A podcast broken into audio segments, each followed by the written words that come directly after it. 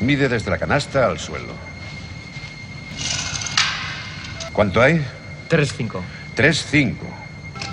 Os daréis cuenta que mide exactamente lo mismo que nuestra cancha de Hickory.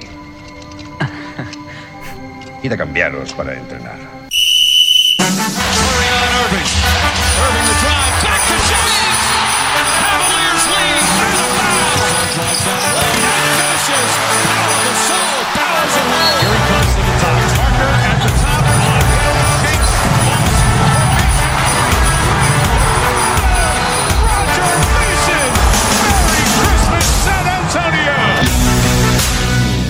Hola y bienvenidos a otro programa de Zona 305, este especial navideño podríamos llamarlo, ¿no? Sí. No es el día de Navidad, pero es un Sí, especial navideño. hombre, ¿no? Eh, Es la época, ¿no? Ahora qué vamos a hacer. Me acompañan, como siempre, los otros tres jinetes del apocalipsis, Sergio Pérez, Hola a todos, ¿qué tal? Jacobo Fernández Pacheco Hola David, hola y a Alberto todos. Rodríguez. ¿Cómo estáis? Y bueno, yo, David de Favoro, y empezamos.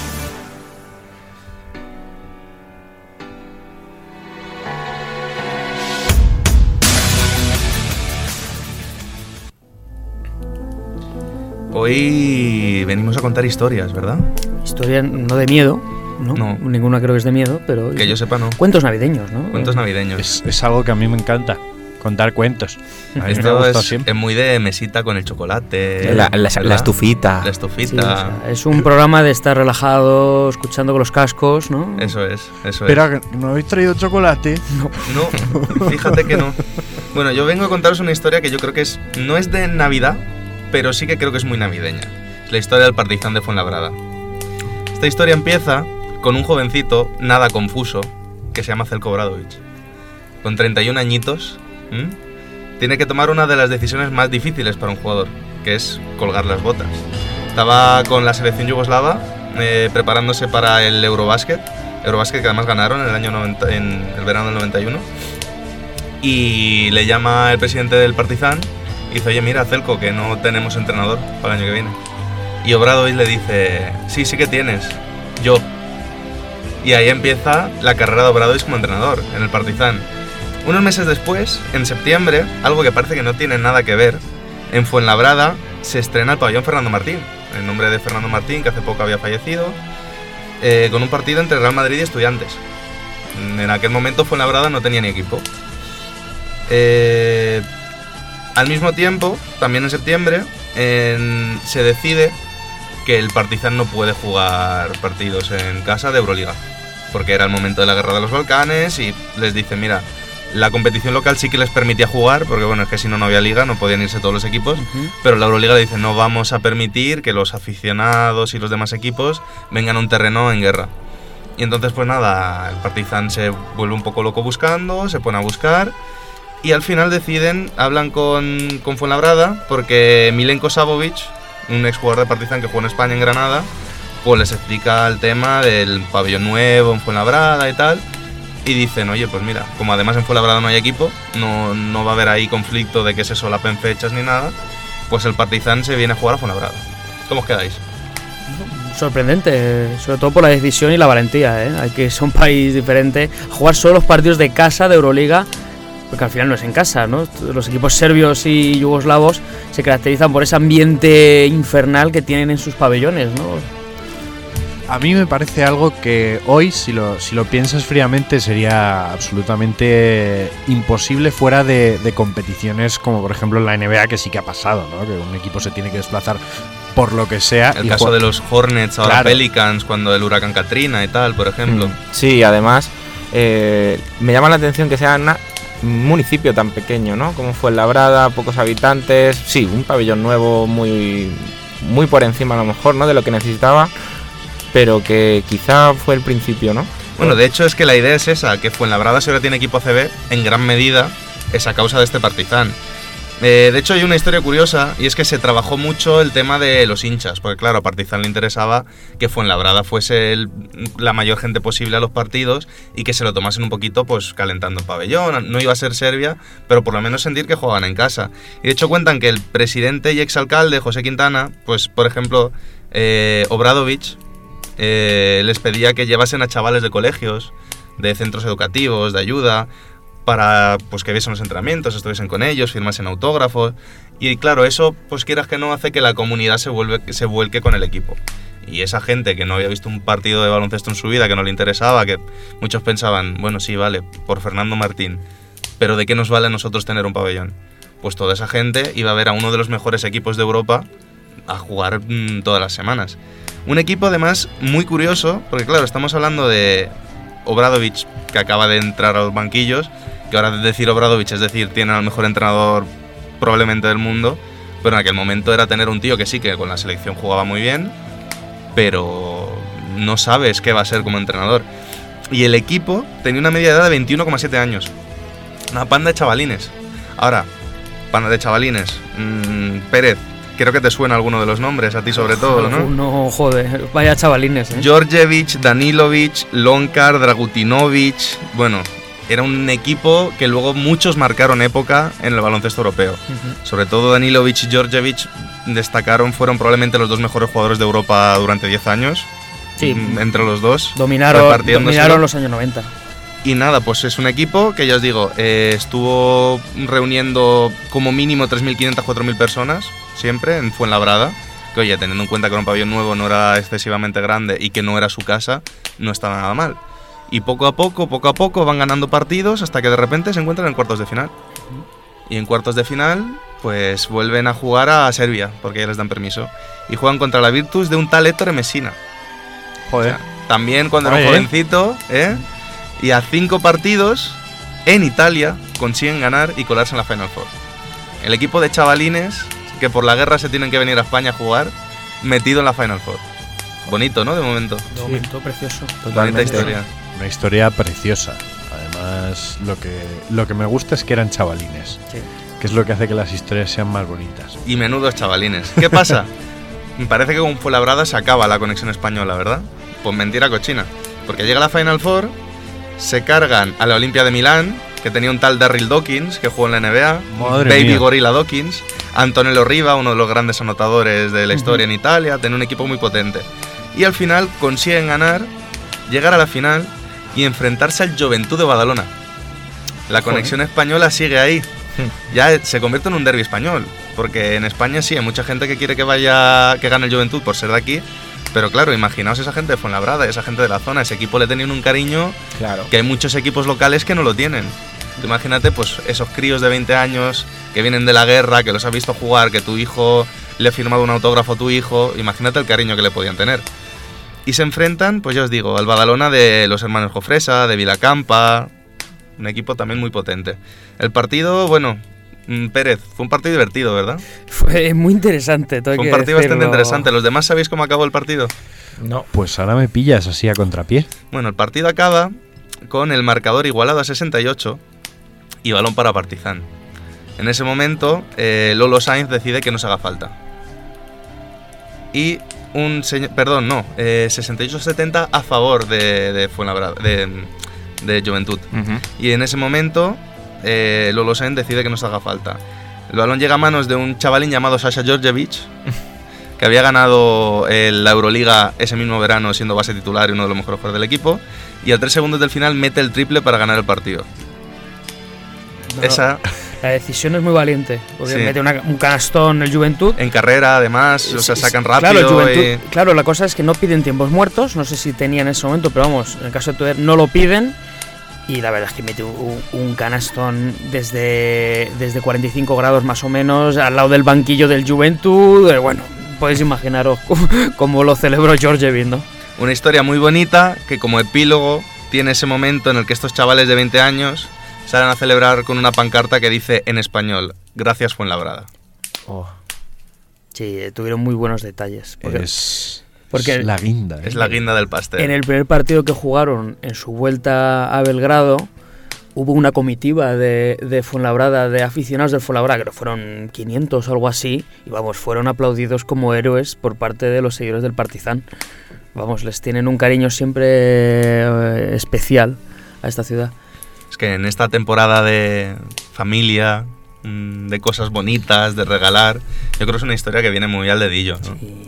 Hay que recordar historias, ¿no? Hay De, que de recordar unión. historias. Eh, al que le interese más la historia, yo la he contado muy por encima, porque claro, limitaciones de tiempo.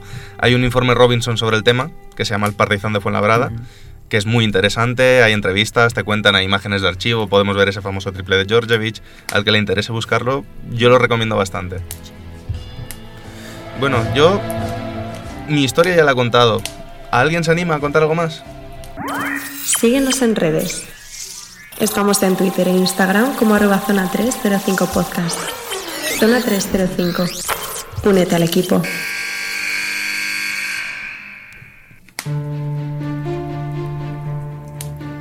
¿Alguno más se anima a contar una historieta? Pues hombre, yo creo que es el momento de hablar de una historia de caballeros y dragones. Uf, ¿no? ojo, ¿eh? Me gustan, me gustan las de Caballeros y Dragones. Y vamos a empezar con que había una vez un torneo llamado Eurobasket, que se celebraba cada dos años y que reunía a las mejores selecciones europeas. Tras 17 ediciones, había un claro dominador, la Unión Soviética, que había ganado las últimas 8 ediciones. Corría el año 1973 y había que organizar el siguiente Eurobasket. Esa tarea correspondía a la Federación Española de Baloncesto, más concretamente a nombres que os sonarán como Raimundo Saporta, actual presidente en ese momento de la Federación Española de Baloncesto, y Ernesto Segura de Luna. Se iba a celebrar entre, en Barcelona y en Badalona, no iba a ser en la capital, se tomó esa decisión. Y el combinado español llevaba varios torneos pues con unos resultados decepcionantes, la verdad, no conseguían siquiera quedar más del sexto lugar, bueno, estaba bastante mal la cosa. Lejos de lo de ahora, ¿no? Totalmente. Vamos, estamos hablando del año 73. ¿eh? Y el equipo anfitrión, pues con- en ese momento, cuando organizaba un torneo, contaba con dos prerrogativas en el sorteo. Y es que elegía grupo, una vez conocidos algunos de los componentes, y el primer rival al que te enfrentabas. Entonces había dos grupos en ese momento, el A y el B. En el A estaba la Unión Soviética y Polonia, y en el grupo B, Yugoslavia e Italia. Italia con Meneguín y la Yugoslavia y tal. Sorprende el entrenador, que era Díaz Miguel, eligiendo el grupo B, el de Yugoslavia e Italia.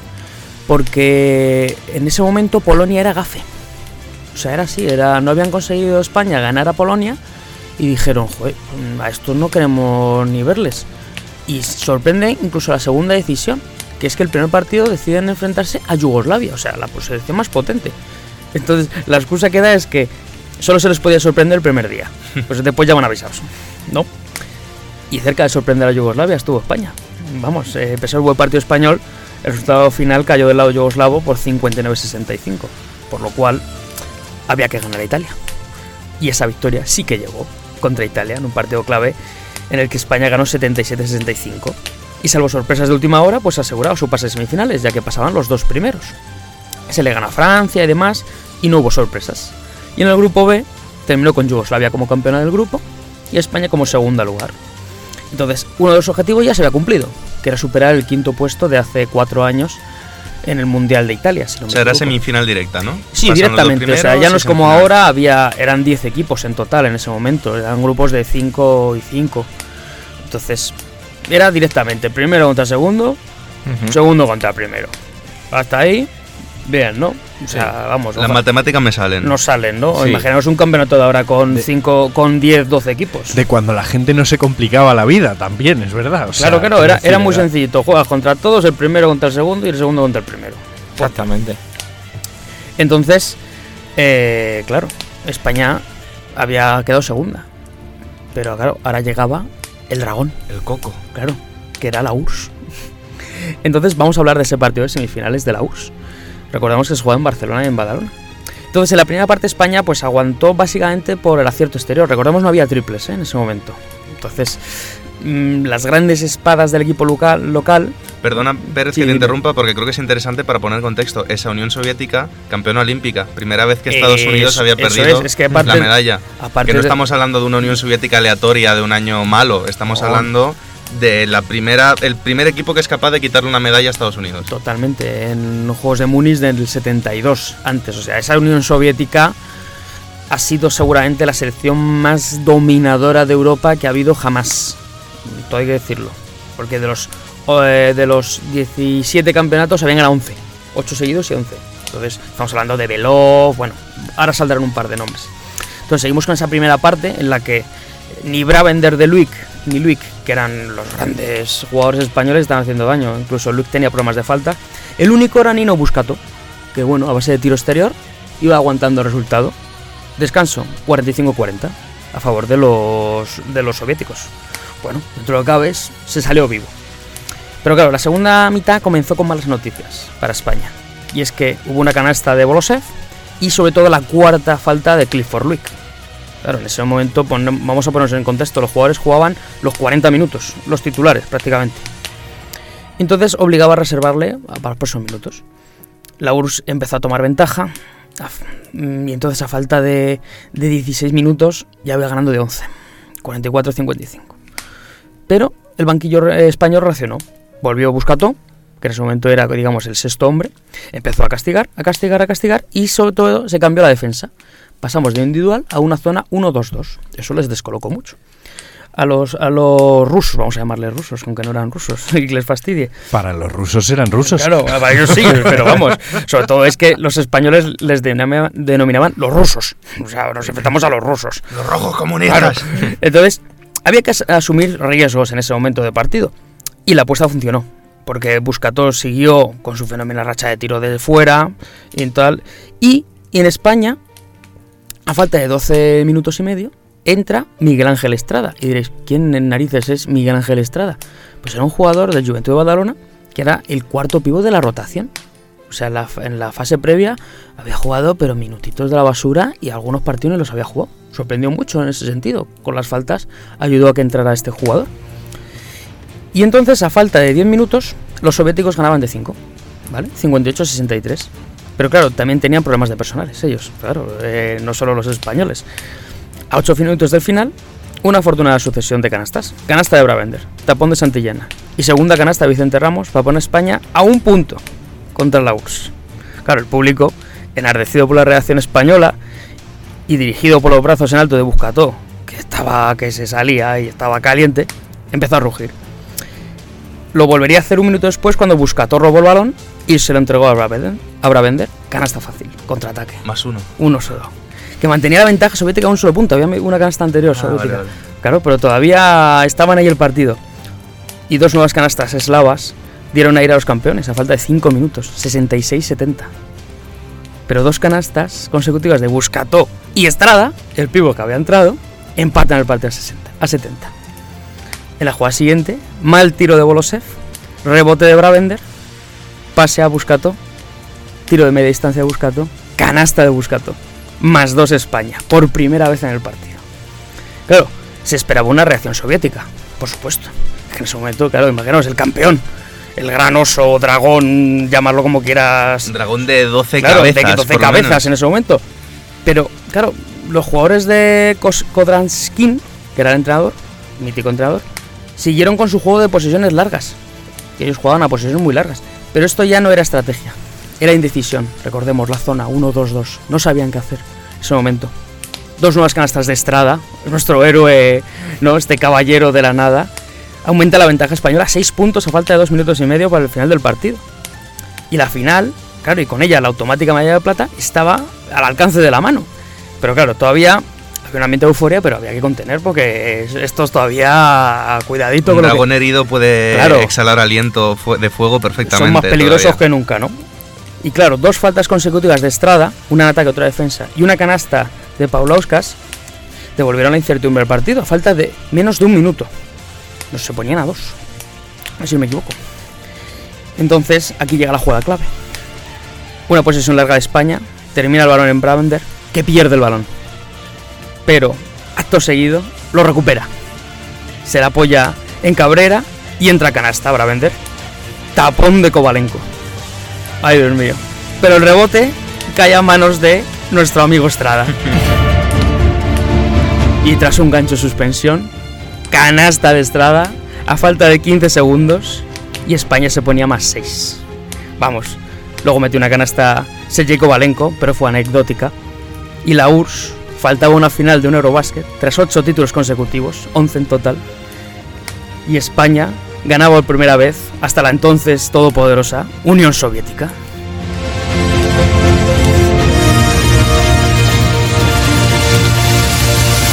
España perdió la final contra Yugoslavia. ¿Y a quién le importa? Pero claro, o sea, pero el objetivo estaba más que cumplido, o sea, y es que el caballero había conseguido matar al dragón. Joder, qué bonita. Qué historia más chula, ¿eh? A mí estos me encantan. Esto es lo que hace que mole el baloncesto. Claro. Esas historias del pequeño contra el grande, de todo perdido y luchar hasta el final. Totalmente. Estos son los partidos que hacen que te enamores de este deporte. Todo vale. Luego ves la, la plantilla de España y, joder, Clifford Louis, o sea, Buscato. Era eh, el, el jugador que se quedó fuera de la convocatoria. Era un joven Corbalán. O sea, era un Madre equipo. mía. Era un equipo muy bueno, pero claro, en ese momento el baloncesto en España mm, era lo que era. El Mm. jugador más alto era, si no me equivoco, el Estrada, que medía 2'09. El pívot más bajo de la URSS era 2'13. Era una superioridad física que nadie podía competir con ellos. O sea, es una heroicidad. Pero hay veces que las hero- heroicidades suceden, Claro. como en este es. caso.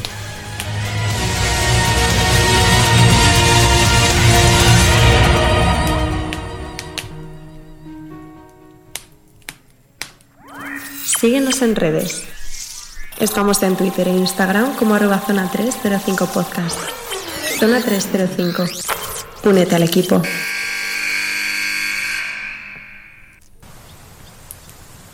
¿Alguien más se anima? Yo me animo.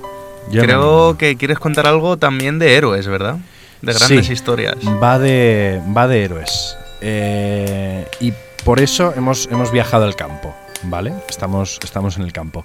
El baloncesto coincidiréis conmigo en que es un deporte hermoso, ¿vale? Es, es tan hermoso. Bello cual camello. Es tan hermoso que si lo pensáis, ¿vale? Hasta, hasta un tiro fallado puede ser una de las jugadas más recordadas de, de- de los últimos 20 años.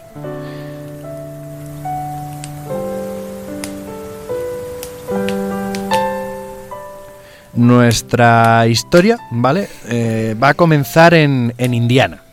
Indiana que como... Como todas las buenas historias de baloncesto. ¿eh? Exacto, Indiana es el, el estado del baloncesto, un lugar de, de campo, campo y más campo, con alguna que otra ciudad dispersa entre, entre granjas y pueblecitos al sur del lago Michigan. Campo que vale para campos de baloncesto o No, campos de campo, trigo. campo de vale trigo. para las dos cosas. Para las dos cosas, sí.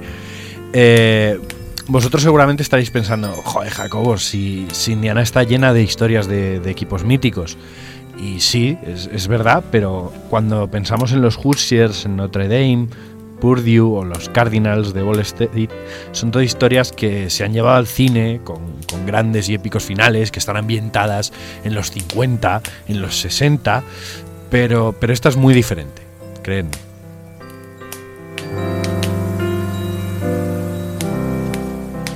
En 1974 nacía en Indiana, en, en un muchacho que se llamaba eh, Bradley Kent Stevens.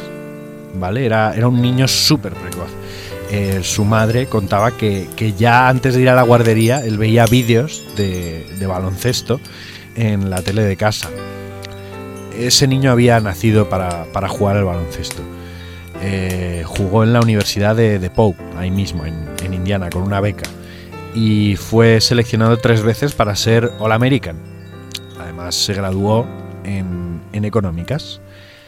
Este buen hombre, que ya era todo un hombre para cuando se graduó, estuvo trabajando pues la friolera de ocho años en la farmacéutica Eli Lilly and Company hasta más o menos el año de 1999 cuando una universidad que se llamaba Butler le llamó para que se incorporase como asistente de su equipo de cara a la temporada 2000-2001.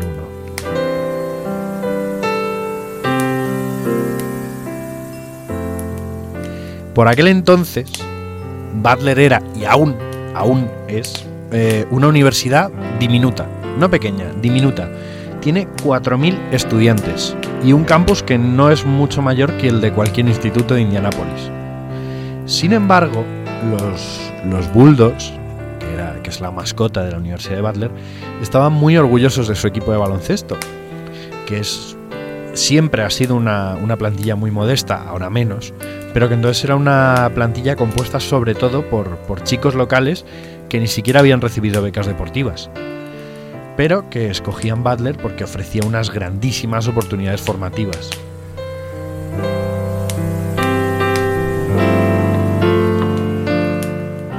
La cosa es que Butler eh, aparece por primera vez en el, en el mapa baloncestístico en 1962. eh, y ni siquiera fue un papel extraordinario. Quedaron terceros regionales de la División 3 de la NCAA.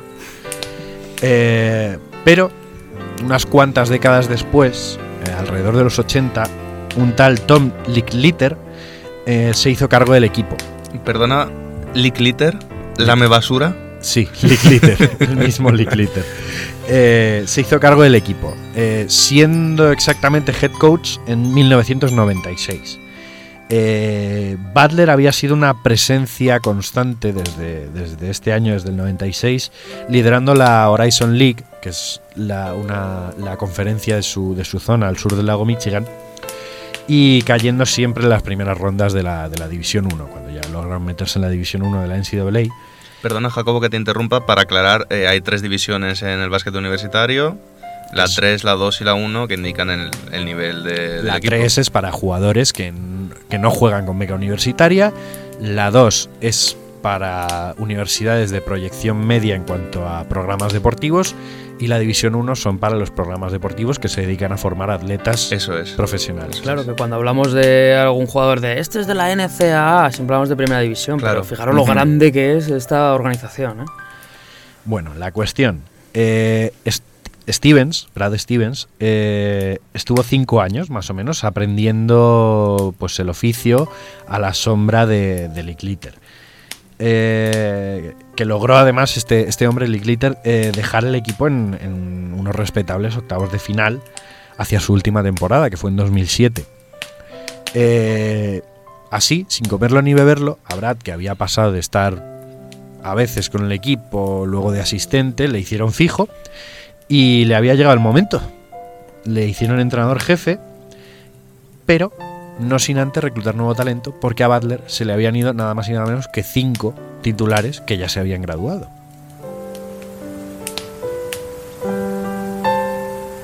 Y aquí es donde aparece nuestro segundo chico de Indiana. En 2008, un chaval, porque era un chaval además de Indianápolis, de, de la capital, se llamaba Gordon Hayward. eh, y que de joven había destacado sobre todo porque tenía mucho talento para, para jugar al tenis.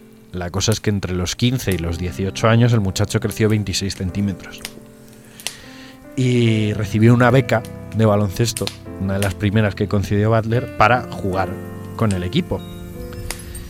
Y a pesar de que este muchacho había sido tentado por, por universidades de Indiana como Purdue o los Spartans de Michigan, porque empezó a destacar mucho en sus últimos años de instituto, Hayward, que por entonces no tenía ni idea del futuro que le esperaba, eh, había fichado por Butler, porque era una universidad al final que estaba al lado de su ciudad natal y en la que estaría al lado de un entrenador que se iba a preocupar tanto por su formación académica como por su formación deportiva.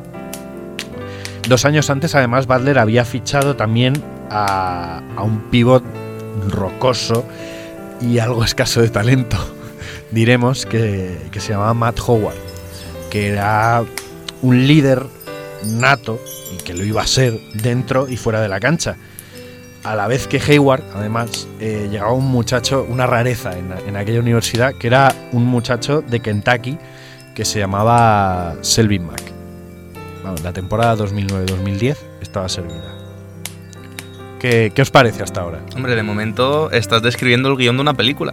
Estoy describiendo el guion de una Tienes película. a, a ese entrenador joven que se empieza a foguear con ideas nuevas, ese chaval muy bueno que busca más que lo traten bien y tener a alguien que se preocupe, que además empezó a jugar tarde, el tío rocoso no muy talentoso, o sea, yo creo que tiene los personajes bien definidos. Bien. Se ve, se ve por dónde va, se ve por dónde va. Como he dicho, como he dicho, esta película empieza ya en esta película ya empieza lo bueno y seguro que esto sobre todo a, a Pérez le suena.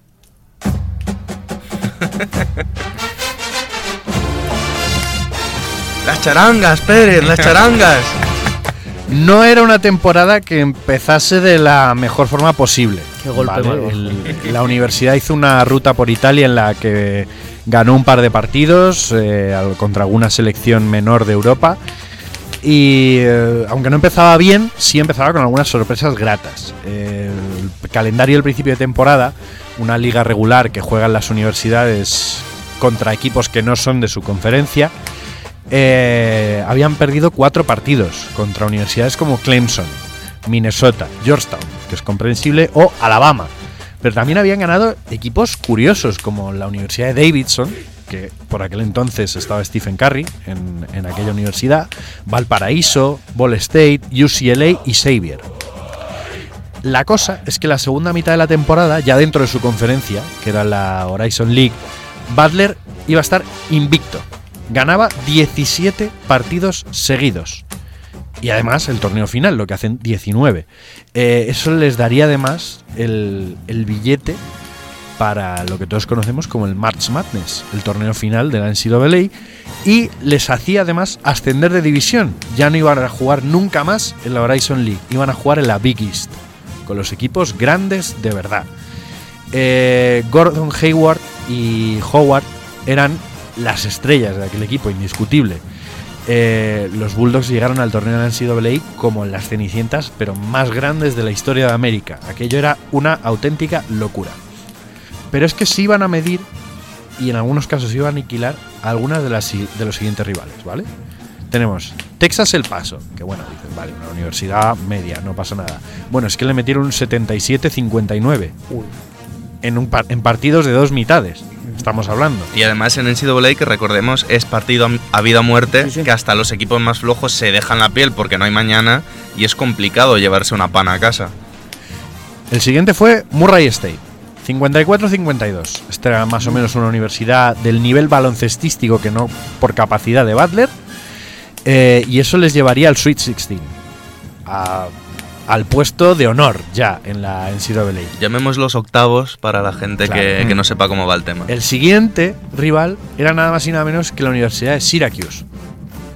Les ganaron 63-59. Con contundencia. Luego llegó Kansas. 63-56. No mejoraba el ataque, pero seguro la defensa. Y entonces llegaban las semifinales. Ante La Michigan Final State. Four. La Final Four. Una- unas semifinales ante nada más y nada menos que Michigan State, la universidad que había estado detrás de, de Gordon Hayward durante, durante muchísimo tiempo. Universidad de Draymond Green, en su momento de Magic Johnson, una de las míticas absolutamente de la NCAA. Bueno, partido a cara de perro. Eh, se vio sufrir mucho a Butler, pero ganaron. 52-50. Vaya partido, ¿eh? Final. Es que que aquello, aquello era increíble. América estaba soñando con, con una historia de película auténtica en, en el, en pleno 2010. Eh, la, la eterna historia del equipo pequeño que se crece ante los gigantes, de David contra Goliat, de, de, de, de, de- España contra la URSS. de héroes, de héroes humildes, de chicos humildes. y de Indiana. héroes blancos. Exacto, chicos de Indiana blancos que se iban a medir contra los mejores atletas del futuro. Eh, pero vamos, al- además el rival estaba que ni pintado. Era la, Pintiparado estaba. era la invencible Duke del inmortal Coach K. Una final de ensueño, pues eso, para un equipo de, de película.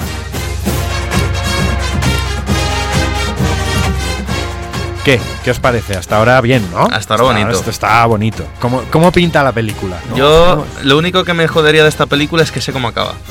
Es la única pena. El- tengo el típico spoiler que me fastidia un poquito el Bueno, sabor del final. Eh, ten, ten cuidado, David, porque en las películas pueden tener muchos finales. No, este final es precioso. El de esta historia, el final es precioso. Pero me lo sé. Como anécdota, contar que poco antes del partido, Danny Ainge, GM de los, de los Celtics, y Steve Pagliuca eh, conversaron sobre, sobre ambos equipos. Habían decidido pues ir a Texas a ver la final, porque claro, ¿quién se quería perder la, esa, esa final además? No una final cualquiera de la NCAA, sino esa final. Eh, Ainge le dijo a Pagliuca que ahí abajo estaba el mejor entrenador de baloncesto universitario que él había visto en su vida. Pagliuca, que, que estaba muy sorprendido por la afirmación, dijo, pues claro, Sisevsky está ahí sin duda es el mejor.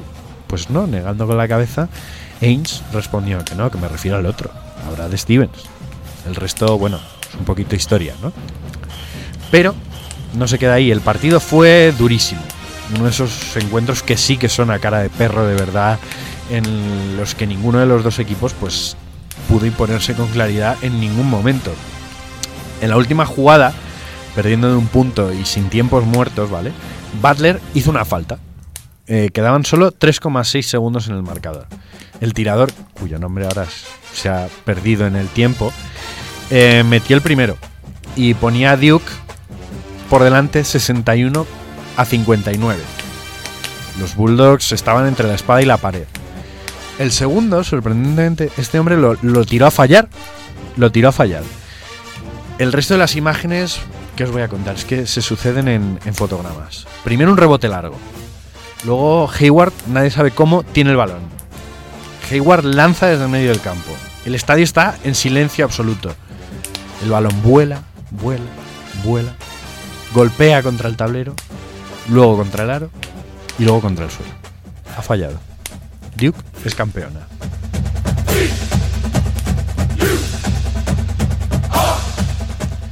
Según un análisis posterior, ojo al dato, Hayward falló el tiro por haber lanzado solo 7 centímetros a la izquierda del tablero.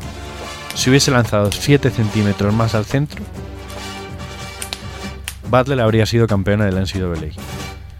Eso sí, a pesar de la derrota, eh, el mundo entero del, baloncesto, incluido el presidente Obama, felicitó a, a esta pequeña universidad de Indiana. Eh, parecía, parecía que la historia de los Bulldogs había llegado a su fin, porque Hayward, que junto con Howard y Selby Mack serían los únicos tres jugadores de esa plantilla que llegarían a ser jugadores profesionales de baloncesto, eh, Hayward se iba a la NBA al año siguiente. Howard se graduaba y solo quedaba Selvin Mack como puntal de aquel equipo. Y parecía pues que los de Brad Stevens no iban a volver a vivir ese sueño en su vida, que había sido la temporada de sus, de sus vidas baloncestísticas. Pero curiosamente es que la hazaña se repitió al año, al año siguiente. Y, y- y desde entonces ha sido recordada como uno de los mayores logros de la historia del baloncesto. Una universidad de 4.000 estudiantes, que es poquísimo para una universidad privada en Estados Unidos, llegó a la final de la NCAA dos veces. Además, un logro que sirvió para sentar la figura de quien a partir de ese momento iba a ser entrenador de los Boston Celtics, que todos le conocemos, Brad Stevens, uno de los más jóvenes de la historia y uno de los más queridos de la NBA moderna. ¿Qué tal? Muy bien, yo creo que lo que se suele decir, ¿no? Segundas partes nunca fueron buenas. La segunda es muy chulo que llegasen otra vez, pero lo que hace tan de película la primera es ese final. Porque la otra, la final, pues por desgracia fue una final muy desigual, perdieron de más de 20. No recuerdo realmente ni, ni el rival. No sé si fue con la Connecticut de Kemba Walker. Fue Connecticut. Sí, ¿verdad? Exactamente. Y, pero ganaron, Connecticut ganó bastante sobrado. Pero la de Duke, bueno, es que ese final, yo creo que puedo decir que he visto bastantes partidos de baloncesto en mi vida. Y según Jacobo decía, contaba en la última jugada, es que la tengo en la retina. Y básquet universitario no sigo tanto. Pero esa última jugada la tengo grabada a fuego. A mí lo que me ha gustado es que Jacobo la haya contado con todos los datos, ¿no? Siempre, siempre he oído la historia, la conocía, pero me faltaba eso, ¿no? Alguien que te, que te se dedique, se, se tome su tiempo para contarla. ¿Me, me permitís haceros un último inciso? Eh, esta segunda final contra, contra Kemba Walker y demás fue el principio del fin o el principio de la crisis que están viviendo ahora las universidades. ¿Por qué? Porque ese fue el último torneo de la NCAA en el que se jugaba de forma tradicional. A partir de entonces, la NCAA se expandió hasta creo 60 y pico equipos y, y empezaron los problemas. Se empezaron a destapar los casos de jugadores a los que se les pagaba para que jugasen en las universidades. Se desvirtuó la figura del atleta estudiante que estos chicos de Butler eran el prototipo. Gente en el que de los 12 integrantes del equipo de, de Butler, en el que estaba Gordon Hayward, 7 u 8 no tenían beca deportiva. Habían llegado a la universidad por otros medios. Y ahí estaban. Habían llegado a una final. Así que, para que veáis. Qué bonito, qué bonito.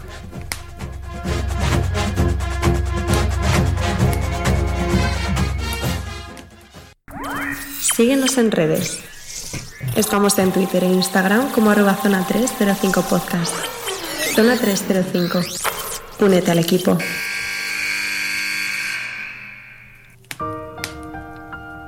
Bueno, Alberto, quedas tú. Es que me habéis tenido embelesado con vuestras historias. ¿Y qué nos falta? ¿De qué no hemos hablado? Hombre, de baloncesto de luego hemos hablado. Pero nos falta algo, ¿verdad? Nos falta Nos falta el toque. el toque. Vamos a hablar de una historia con una heroína también. No va a ser tan épica como otras de dragones, ¿eh, Sergio? Pero nuestra, nuestra protagonista es una mujer, ¿vale?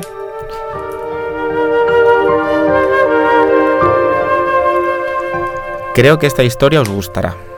Trata de una persona muy importante, más de lo que pensamos. Su nombre es Senda. Es curioso que en nuestro idioma senda signifique también camino.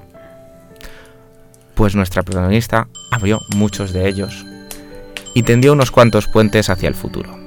Pero no nos entretengamos más y comencemos por conocer su historia.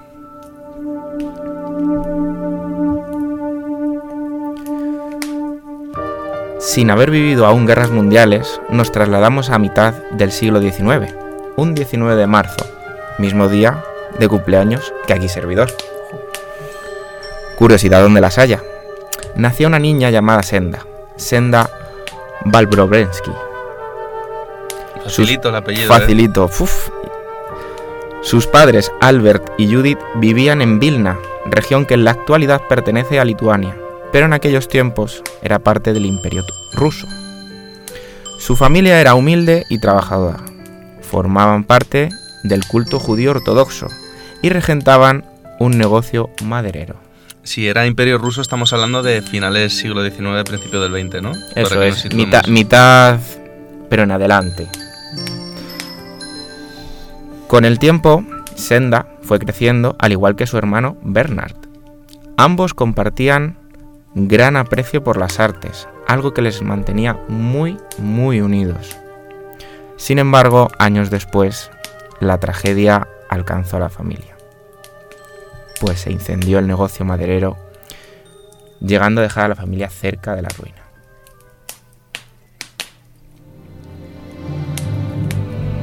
Duro, ¿eh? Para empezar.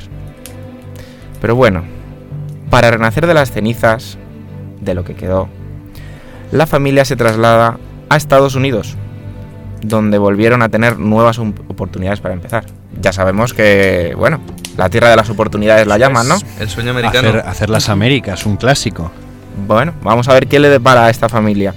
Fue allí donde se empezaron a occidentalizar. Pues ya sabéis que venían de Europa. Pero de una Europa un poco imperialista. Complicadita. Exactamente. Eh, esta occidentalización lo que hizo es que dejaran su práctica religiosa e incluso cambiaron su apellido al que realmente se conoce de nuestra querida senda. Berenson. Un nombre más... Más facilito, ¿no? Sí, más facilito. Ese mm, creo que lo sé leer. eh, un apellido más americano, ¿no? Bueno, pues entonces cuando llegaron para allá y se recuperaron un poco, ambos hermanos consiguieron estudiar en la Universidad de Harvard. Ojo, ¿eh? Ojo el salto, ¿eh? Cualitativo. Ojo. De la nada para arriba del todo. De que se te queme la industria maderera. Nada, esto era en Harvard. Así en un momento. Bueno, pues su hermano, ¿vale? Bernard acabó siendo un reconocido historiador. Uno, pero de los más reconocidos, ¿eh? No un cualquiera, no he pasado por Harvard, pero no. Uno muy reconocido. Pero vamos a dejar ya a la familia y vamos a centrarnos en, en Senda, ¿vale?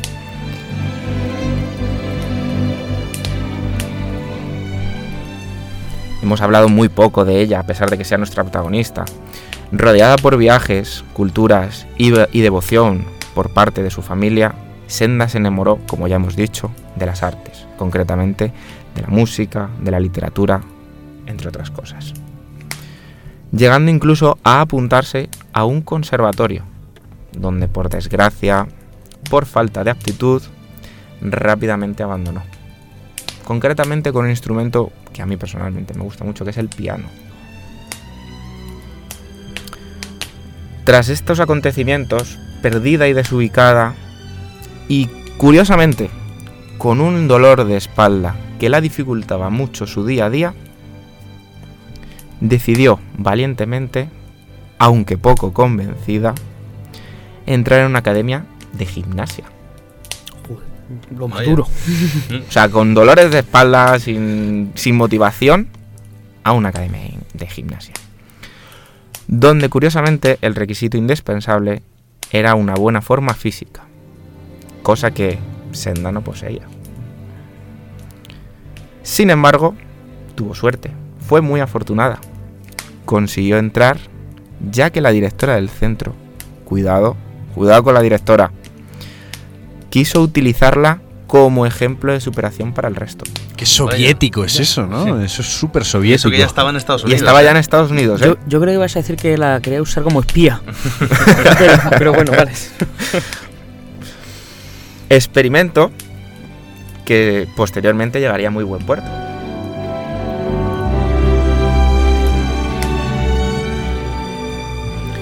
Pero antes de explicar ese puerto al que llega, hay que mencionar que esos primeros meses de Senda fueron muy malos. De las peores experiencias y más sufridos. Si es una academia de gimnasia, por supuesto, pues ya sabéis. Los primeros meses hasta que te pones en forma, la exigencia es muy alta. Muy, muy duro. En más de una ocasión pensó en abandonar.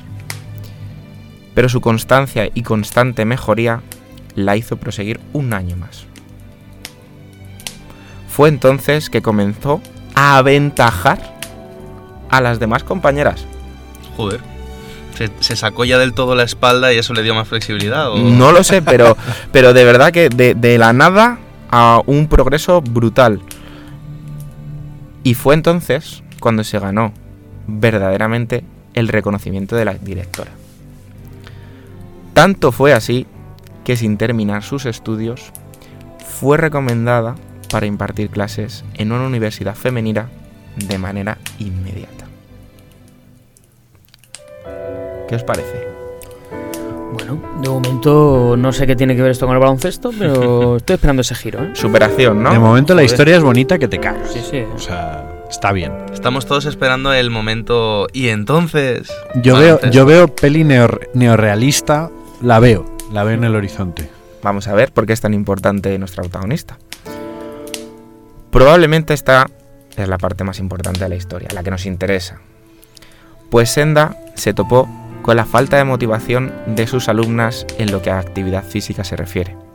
Se vio reflejada, ¿no? Recordó ese momento en el que ella no tenía Eso muchas es. ganas. Y tras un intenso trabajo de investigación, Senda encontró un reciente deporte creado por un canadiense llamado Jimmy N. Hacía apenas un año. Ya sabes de quién hablo, Hombre. de papá, James. de James Naismith. Rápidamente organizó el primer partido femenino de baloncesto. No sin antes contar su anecdótico comienzo, en el que durante el salto inicial, al estar muy juntas ambas jugadoras, Senda dislocó el hombro a una de sus jugadoras, Buen inicio. Con lo cual el partido empezó con retraso. Menos mal que las asociaciones de padres entonces no eran muy como ahora. Sí, sí. Esa, esa mujer estaba fuera del cargo, vamos, en ese momento. ¿eh? No sé yo si el- algún padre se enteró. Bueno.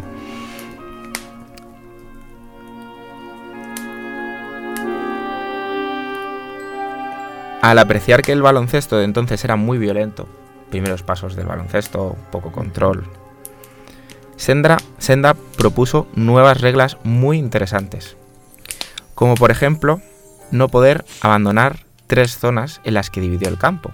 Para proteger a sus eh, jugadoras, dividió ca- cada campo en tres zonas. Y podríamos decir que podría ser el principio de la defensa zonal, Sí. ¿vale? Entre otras cosas, también eh, prohibió mm, no poder driblar más de tres veces. O sea, se podía votar todo lo que uno quisiese. No, driblar vamos a cogerlo como votar. O sea, no más de tres Ah, botes. no más de tres botes. Lo cual hacía que fuera muy pensativo a las decisiones que teníamos que tomar. Sí, empezó esa cosa de los entrenadores de ¡Que no votes! Exactamente. ¡Pasa! ¿Para qué votas tanto? Y acompañado de esto, no se podía retener el balón más de tres segundos en la mano. Bueno, hay una norma parecida hoy en día, ¿no? Que, Es- se, es- que se aplica según días. Según el árbitro. si, según no- si nos referimos a los cinco segundos, Sí. no, ¿No? no es lo mismo. Oh. Nos referimos a tres segundos, hayamos o no hayamos votado. Toma ya. Compartir el balón. ¡Qué soviético todo! Bueno, estos ajustes y otros muchos fueron recogidos durante 18 años en un magnífico libro titulado Guía del baloncesto para mujeres. Esto solo fue el paso a la adaptación de muchos otros deportes en los que intervino, porque no solo se centró en el baloncesto, aunque fue el más importante en este caso. Cuando dejó de enseñar en la universidad, se trasladó a un instituto compaginando con su cargo adivina dónde, en el Comité Estadounidense de Baloncesto Femenino. Con lo cual nuestra protagonista ya tiene un renombre, tiene una importancia y va a ayudar mucho de cara al futuro. Habiendo dado todo de sí, Senda fallece a los 85 años. Pero, un año después de que se celebrara el primer Mundial de Baloncesto Femenino Ole. con lo cual pudo vivir un mundial de baloncesto femenino. Llegó a tiempo. Casi la realización de la obra de su vida, ¿no? Sí, sí, Sí, sí. totalmente. Totalmente. Tuvo un año de créditos, si fuese una película. Y- pero el final fue un añito antes. ¿Creéis que acaba aquí la historia? Hombre, después de muerta no sé qué haría. Desde luego parece el punto de cierre. Pues sorprendentemente no. No acaba aquí su historia. Pues gracias a ella, su memoria impuso e impulsó a que 22 años después de ese primer mundial, 21 de su muerte, el baloncesto femenino se convirtiera en deporte olímpico. Toma ya. Por último, y ahora ya nos acercamos al final, el último de los reconocimientos, actualmente de los más grandes, pasado nueve años de su último logro, estas Olimpiadas Femeninas por primera vez, fue la primera mujer en entrar al Salón de la Fama del Baloncesto. Qué bonito. ¿no? Es, que es, es que es una mujer que está al nivel de Naismith. Totalmente, claro. totalmente.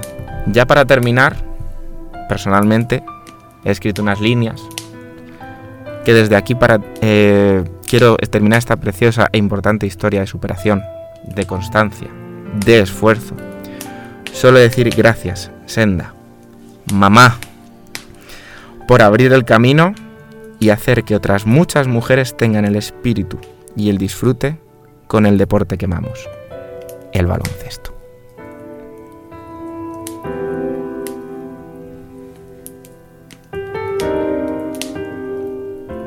Yo creo que va el dedillo, ¿no? Papá americano, bueno, canadiense, pero americano. Mamá soviética. Es el resumen del baloncesto, yo creo. Joder, ha sido, ha sido preciosa. ¿eh? A mí, a mí me ha emocionado todo esto.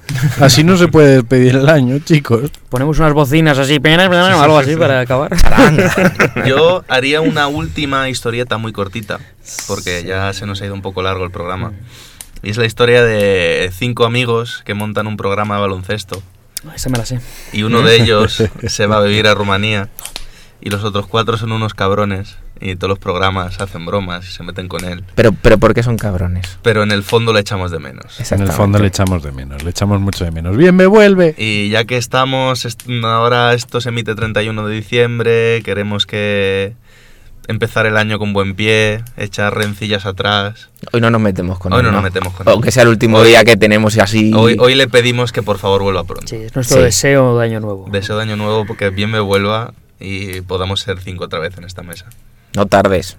He vuelto, he vuelto a traer canción. ¿Has cierto. traído canción? Sí. Ay, Bueno, bien. bueno, bueno. Pues nada, Jacobo, cuéntanos y con eso ya nos vamos despidiendo todos, ¿no? Pues Sí. sí, Yo sabréis. digo ya adiós y buen año. No, yo digo hasta el año que viene. Hasta el año que viene.